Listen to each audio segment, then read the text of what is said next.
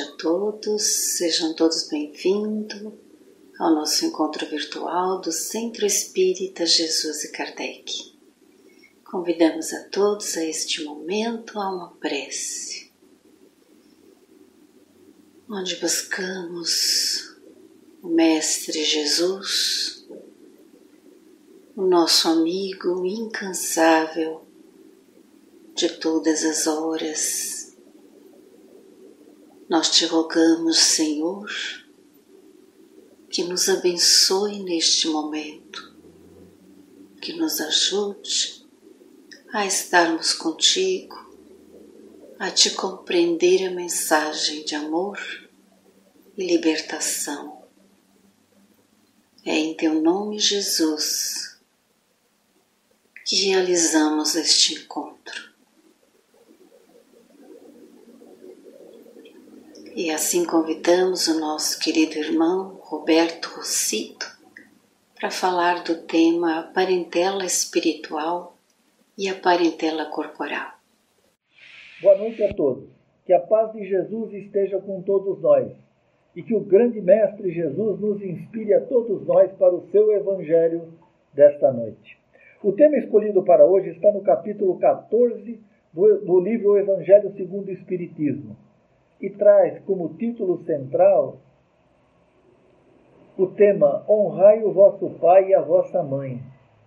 Mas nós, nesta noite, vamos abordar o subtítulo desse capítulo, que é bastante importante para a nossa reflexão, que trata da parentela corporal e da parentela espiritual. E começamos tratando do assunto famílias.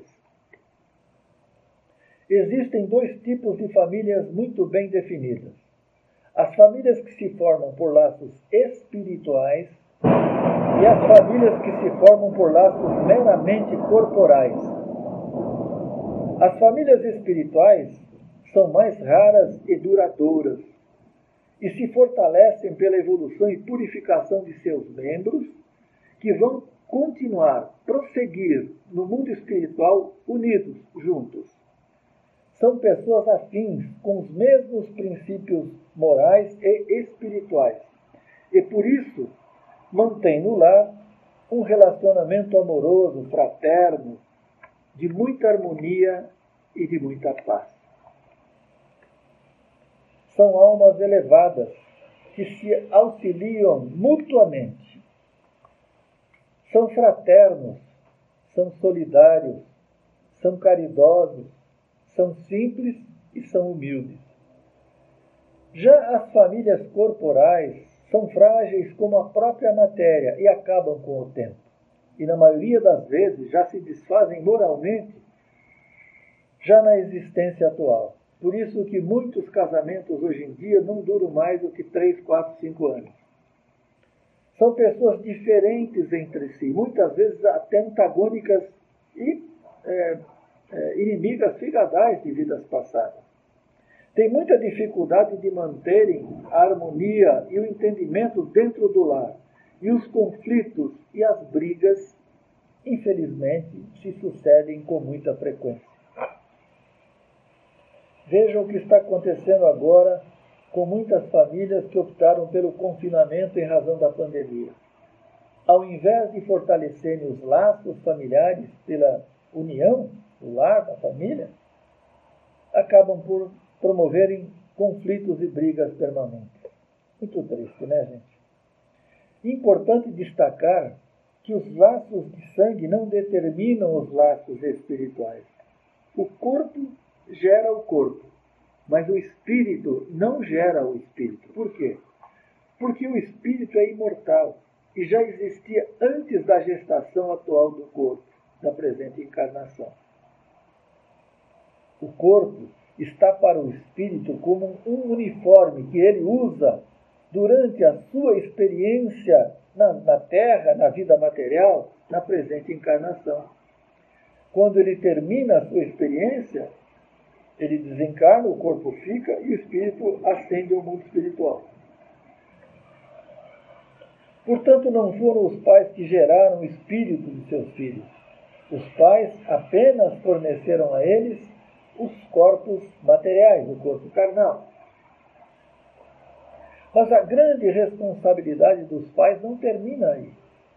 A grande responsabilidade dos pais está em educar, orientar e encaminhar os filhos na vida, ajudando-os no seu desenvolvimento intelectual, moral, espiritual, para fazê-los progredir. Os espíritos se agrupam numa mesma família, ligados por laços de simpatia e por afeições mútuas, unidos por relações antigas. Esses espíritos, via de regra, até combinam no mundo espiritual encarnarem numa mesma família, numa mesma encarnação, para continuarem juntos na sua escalada evolutiva. Esses são os espíritos que formam as famílias por laços espirituais. E tem aqueles que são completamente estranhos uns aos outros, separados por antipatias anteriores e que se manifestam por suas aversões na terra, que servirão de prova entre eles. Esses espíritos é que formam as famílias corporais. Alguém perguntaria, mas então por que, que Deus permite esta união desses espíritos que são antagônicos? Exatamente pela misericórdia do Pai que os une numa mesma família para que eles tenham a oportunidade de desfazerem os laços de inimizade que tiveram no passado, que tenham a oportunidade de desfazerem as diferenças entre si, que tenham a grande é, oportunidade de se perdoarem uns aos outros. Eis aí a grande é, misericórdia do Pai em favor de todos esses espíritos. Então, os verdadeiros laços de família não são os da consanguinidade, mas sim os da simpatia e da afinidade de pensamentos, que une os espíritos antes, durante e depois das encarnações. É assim que duas pessoas nascidas de pais diferentes podem ser mais irmãos em espírito do que se o fossem por laços de sangue. E por ser muito oportuno neste tema, quero aqui abordar, ainda que de forma ligeira, um assunto que traz para alguns pais muitas tristezas e muitos aborrecimentos com os filhos. É o que se chama de a ingratidão dos filhos com os pais. A ingratidão dos filhos com os pais. Como isso dói no coração dos pais. Este assunto é bastante extenso e, em razão do nosso curto é, é, espaço de tempo aqui, eu vou dar alguma, algumas, apenas algumas pinceladas. Começo com, com uma reflexão filosófica, gente. Quem tem a grandeza de fazer o bem, e aqui os pais em relação aos filhos, têm que ter a grandeza de suportar ingratidão. Repito, quem tem a grandeza de fazer o bem tem que ter a grandeza de suportar ingratidão. Poderíamos parar por aqui, não é não? Mas vamos um pouco mais adiante. Já não dissemos aqui que os laços de sangue não determinam os laços espirituais, isso significa que os espíritos se agrupam segundo suas necessidades de evolução, de um modo bem geral. Acontece que não há caridade sem o esquecimento das ofensas. Não há caridade com ódio no coração. Não há caridade sem a virtude do perdão. Não sabemos o que fomos em vidas passadas e nem o que fizemos a outras pessoas, muitas vezes com relação aos próprios filhos de hoje. Muito provavelmente teremos sido seus adversários ou mesmo seus inimigos, tendo praticado o mal a eles. Agora, como pais, temos a oportunidade de praticar o bem para pagar o mal que fizemos a eles em vidas passadas. Ou seja, o amor de pai em relação aos filhos, Deus concedendo através do amor para fazer com que esses espíritos vençam o ódio. Portanto, a postura dos pais diante desses filhos entre aspas, ingratos, será de muita compreensão, de muita paciência, de muita tolerância e de muito desprendimento. Jamais cobrar nada dos filhos, como presença, compaixão, assistência, reconhecimento ou gratidão. Jamais cobrar. Suportar com resignação toda demonstração de ingratidão dos filhos. Filhos não são propriedade dos pais, daí a necessidade de desprendimento de afeto. Reprisamos, Deus dá aos pais a grande responsabilidade de encaminhar aqueles espíritos que em vidas passadas, muito provavelmente, tenhamos como pais desencaminhados, ou como inimigos, né? E para todos nós que estamos num processo evolutivo atual dentro de nossos lares, trago aqui alguns elementos para nossa reflexão. Agora vamos falar sobre lar. O nosso mundo, que é o planeta Terra, que é considerado pelos espíritas como mundo de provas e expiações, mas também é considerado por todos nós como o grande educandário das almas. Aqui viemos para aprender e evoluir o nosso espírito. Nós não viemos aqui para purgar dívidas passadas, remir culpas, castigo de Deus. Nós viemos aqui pela grande oportunidade que o Pai nos concede de evoluir, de crescer, de ter oportunidade de desfazer o mal que fizemos em vidas passadas. Eis aí também a grande misericórdia de Deus. E é no lar, em família, que temos a grande oportunidade desse progresso. Por isso que o lar se torna bastante importante na vida de cada um de nós. Ora, se o mundo, o planeta Terra, é a grande escola das almas, o lar é a nossa santa sala de aula. Pensaram nisso? Vou ler para vocês aqui uma mensagem do Espírito Emmanuel, com psicografia de Chico Xavier, sobre o que pensa, o que diz Emmanuel sobre o lar. Abre aspas para Emmanuel. É no lar que os espíritos se encontram sob o mesmo teto na condição de pais, de filhos ou de irmãos. Nesse ambiente são oferecidas as oportunidades de novo aprendizado moral, possibilitando a todos exercitarem-se no campo afetivo, desenvolvendo a fraternidade, a solidariedade, ou seja, os sentimentos derivados do amor. Olha só que importante essa mensagem de Emmanuel, gente. E ele termina assim: A melhor escola da vida ainda é o lar, onde a criatura deve receber as bases do sentimento e do caráter. Então, gente, por essa razão devemos ter bastante atenção com, com as nossas atitudes dentro do nosso lar se nós quisermos um ambiente de harmonia, de paz e de alegria. O nosso lar deve ser entendido por nós como o nosso santo refúgio. É lá que eu vou me refazer das minhas forças, da minha serenidade, do meu equilíbrio. É o lugar onde devemos nos sentir seguros e com muita paz.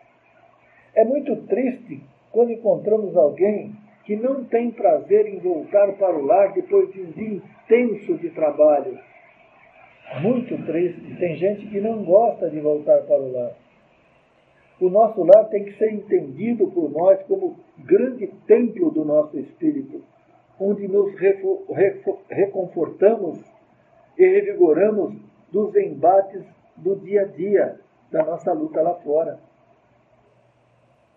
para manter esse templo sempre em completa harmonia e paz, devemos observar alguns detalhes de comportamento, como, por exemplo, evitar de todas as formas discussões e conflitos tolos e desnecessários. Procurar de todas as maneiras, cada um de nós dentro do lar, evitar os confrontos, as polêmicas, muitas vezes por assuntos fúteis, futebol, política, muitas vezes também, acabamos por acirrar o ânimo e acabamos muitas vezes nos ofendendo mutuamente sem necessidade, o que é triste. Entender e aceitar que não existe pessoa difícil a suportar. Devemos mentalizar: se tem alguém difícil no nosso relacionamento, eu devo entender que esse difícil sou eu. Sou eu que não compreendo. Sou eu que não aceito. Sou eu que não tenho paciência. Sou eu que não tenho tolerância com o comportamento do outro. Isso é bastante importante, fazer esse exercício de, é, mental para começar a mudar as nossas atitudes em relação ao outro. A única coisa que eu posso mudar no outro é a maneira como eu a vejo. É muito difícil mudar a outra pessoa, como é muito difícil mudarmos a nós mesmos. Não é verdade? Quantas vezes nós nos deparamos com algum, algum defeito uh, que nós temos, que não gostaríamos de continuar com ele, e a gente faz um esforço para mudar, superar esse defeito e tem tanta dificuldade. Por quê? Porque os defeitos estão arraigados no nosso espírito de milênios. E não é de um dia para outro. Nós temos que ter muita persistência, perseverança, lutar sim contra essas nossas fraquezas morais todos os dias, pedindo ajuda a Deus através da nossa oração, através da nossa prece para que possamos superar essas dificuldades do nosso espírito. Buscar sempre o entendimento dentro de um clima fraterno. Então, é o outro lado da polêmica e da discussão. Entendimento, harmonia, a paz. Isso não tem preço dentro do lar. Desenvolver a todo custo a virtude da paciência, da compreensão e da aceitação. Eu considero que uma das maiores virtudes do ser humano, eu considero como mãe das virtudes a paciência, né? a compreensão, compreender o outro, dar ao outro a chance de ser o que ele é, não cobrar nada, não criticar, mesmo que eu não concorde com suas ideias, seu pensamento, eu aceito porque ele tem o direito de ser como é assim como eu tenho o direito de ser como eu sou. Simples assim. Isso chama-se aceitação do outro. É uma virtude também bastante rara, né? Aceitação. É, pessoas difíceis, volto a este assunto, gente. Muitas vezes já ouvi na casa espírita, na, nos atendimentos fraternos, a pessoa, a mãe, o pai, ó oh, meu, eu tenho um filho difícil eu mentalizei uma vez quando eu vi essa, essa questão colocada para mim. Eu pensei, meu Deus, se eu reclamasse com Deus, meu Deus, eu tenho um filho difícil, eu tenho a impressão que Deus diria para mim, difícil para você, não para mim. Volto àquela questão. Se tem alguém difícil no nosso relacionamento, eu devo mentalizar que o difícil sou eu. Sou eu que tenho que procurar me corrigir diante daquele. E por falar ainda na grande mãe das virtudes, a paciência, tem duas, duas, eh, duas frases que circulam há muitos anos na vida de muitas pessoas, de todos nós, né? São os ditos populares, né? Uma delas é assim: a paciência tem limites, né? Quando as pessoas estão na discussão, a paciência tem limites. E nós afirmamos: a paciência não tem limite. É como o perdão. O perdão não tem limite. Perdoar 70 vezes, sete vezes, como ensina o Cristo. A paciência é igual. Não existe limites para a paciência. Outra questão. Perdi a paciência. Quantas vezes a gente já ouviu isso? Perdi a paciência. Não. Paciência não se perde. É uma virtude que quem, quem conquista não perde. Então é, é preciso banir da nossa mente, se temos esse comportamento, essas duas frases.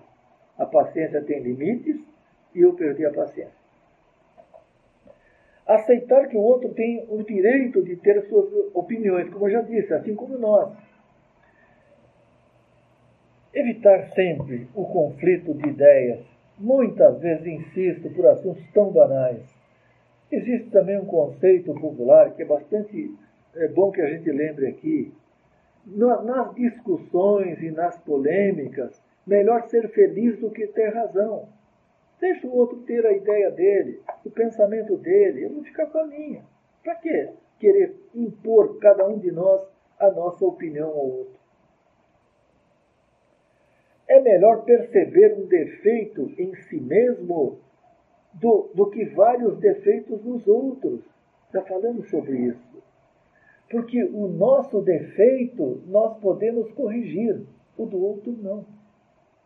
É simples assim nós temos oportunidade de corrigir os nossos defeitos. E como eu disse, e ainda assim é muito difícil. Né? Evitar ser controlador ou autoritário, mandando, né? dono da verdade. Tudo ele sabe, o outro tem que se é, ater às suas, às suas a, a, a, vamos dizer, a sua autoridade, sabedoria. Né? procurar ver o melhor dos seus familiares, ver o melhor deles e dar a eles o melhor de si. Gente, uma, da, uma das questões também importantes assim, da, do nosso exercício em relação à melhoria das nossas atitudes em relação ao outro é procurar ver no, na outra pessoa o que a outra pessoa tem de bom e desprezar o que ela tem de ruim. Todos nós temos comportamentos bons e comportamentos maus. Então, a partir de agora, eu vou me concentrar no outro, o que ele tem de bom, e valorizar o que ele tem de bom, e desprezar o que ele tem de ruim. Porque eu gostaria que fizesse assim comigo também. Não é? Sejamos nós, sejamos nós, cada um de nós, a calmaria dentro do lar, evitando as tempestades. Cabe a grande responsabilidade de cada um de nós é, manter a harmonia, a paz, o entendimento, a concórdia. Quando os assuntos atingirem assim um grau elevado de tensão, calma, relaxa, respira fundo, né? Às vezes é melhor calar do que falar qualquer coisa. Aliás, devemos cuidar muito bem das nossas palavras. Ah, também a nossa palavra. A nossa língua não tem osso, já dizem os, a, a sabedoria popular. Né? Então, muitas vezes, na hora do nervoso, a gente acaba falando o que não deveria falar. E, magoar, e vamos magoar os nossos familiares. Então, gente, é importante que a gente tome cuidado com as nossas palavras, bastante atenção porque uma vez dita a palavra, está dita. É como pedra tirada, não volta atrás. E olha, gente, muitas vezes nós, que numa discussão acabamos ofendendo a outra pessoa, o nosso familiar, passado algum tempo, nós acabamos esquecendo aquela ofensa que fizemos. Mas quem foi ofendido jamais esquece. Olha só como é importante a gente ter atenção com a nossa palavra. O Freud, aquele pai da psicanálise, ele dizia o seguinte: o homem é senhor do que cala, escravo do que fala. Olha só que grande importância, né? A palavra, gente, tem a leveza do vento, mas tem também a força da tempestade. Por isso, vamos ter muita atenção com aquilo que nós falamos. É, eu até registro aqui que Jesus, quando esteve entre nós, ele não só ensinou através da palavra, mas ele exemplificou também a sua palavra.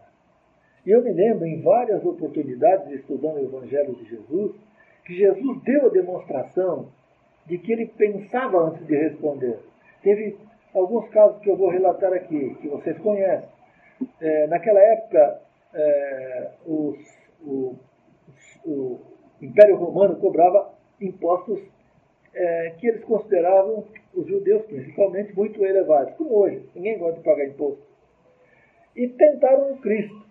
Quando enxergaram o Cristo, perguntaram ao Cristo: Jesus, você está de acordo com essas altas taxas de impostos que nos são cobradas pelos Césares? Jesus parou, pensou, refletiu. Claro que é, foi uma tentativa dos, dos, judeus contra Jesus. Se ele falasse que ele era é, contra, ele ia contra o Império Romano. Se ele fosse falar que era a favor, é, ia, vamos dizer, a, a, contra os, os, judeus, que era da, da, sua, da sua família, né? Os judeus. Jesus para, pensa, reflete e pergunta: Alguém tem uma moeda de César? E alguém lhe deu a moeda, onde de um lado, cara e coroa, né? Estava lá a efígie do César. Ele disse: De quem é essa, esse retrato? De César. De César. E Jesus responde: Dai a César o que é de César e a Deus o que é de Deus. Olha que resposta espetacular. Outra passagem, essa também muito, muito sutil e importante de Jesus. Lembra-se daquela passagem que Jesus chega numa praça onde muitos judeus iam apedrejar uma mulher adúltera, porque naquela época, pela lei é, dos judeus, uma mulher adúltera deveria ser apedrejada até a morte. Era o castigo delas. Estavam todos se preparando para apedrejar a mulher. E Jesus chega naquele momento. E aí eles, ah, olha Jesus aí, vamos perguntar a ele. Também para o tentar. Jesus, você acha justo que nós lapidemos aquela mulher adúltera ou não? E Jesus pregava a lei do perdão. O que Jesus faz? Jesus para, pensa, se agacha, começa a escrever com o dedo na areia, e fizeram uma roda é, em torno de Jesus e perguntam, é Jesus, vai responder ou não vai? Jesus pensa, ele estava pensando que ele ia responder para aquela cambada. E aí ele se levanta e diz o que, gente? Aquele de, dentre vós que estiver sem pecado, que atire a primeira pedra. Todos foram embora, envergonhados, depois daquela resposta de Jesus. E Jesus chama aquela mulher e pergunta: Mulher, aonde estão aqueles que, que a acusavam? E ela responde: Foram embora, Senhor. E ele diz: Então também eu não a acuso. Vá e não peques mais. Olha só que coisa fantástica de Jesus, gente. Então, mestre, voltando à questão da palavra. Às vezes é melhor respirar fundo e não dizer nada. Que as nossas palavras, então, gente, sejam sempre melhores que o nosso silêncio. E eu vou encerrar então, gente, esta nossa exposição, mandando uma mensagem para todos, todas as famílias, né? as famílias que querem se estruturar e já estejam também no caminho da estruturação, para manter um clima bastante fraterno no lar, importante, muito importante, né? que estabeleçam né, é, o culto do Evangelho no lar, que é aquela reunião semanal que se faz em torno do Evangelho, com a família reunida, estudando o Evangelho de Jesus. Ok? Fiquem todos com Deus. Agradecemos ao nosso querido companheiro por mais este encontro, as reflexões da noite. E acima de todos, vamos agradecendo a Jesus pelas bênçãos dos seus ensinos, pela oportunidade da reflexão da noite. E te pedir, Senhor Jesus, que nos ajude a seguirmos confiantes, aplicando os teus ensinos na nossa vida diária. Nos dê, Senhor, a tua bênção, para que possamos estar contigo agora e sempre.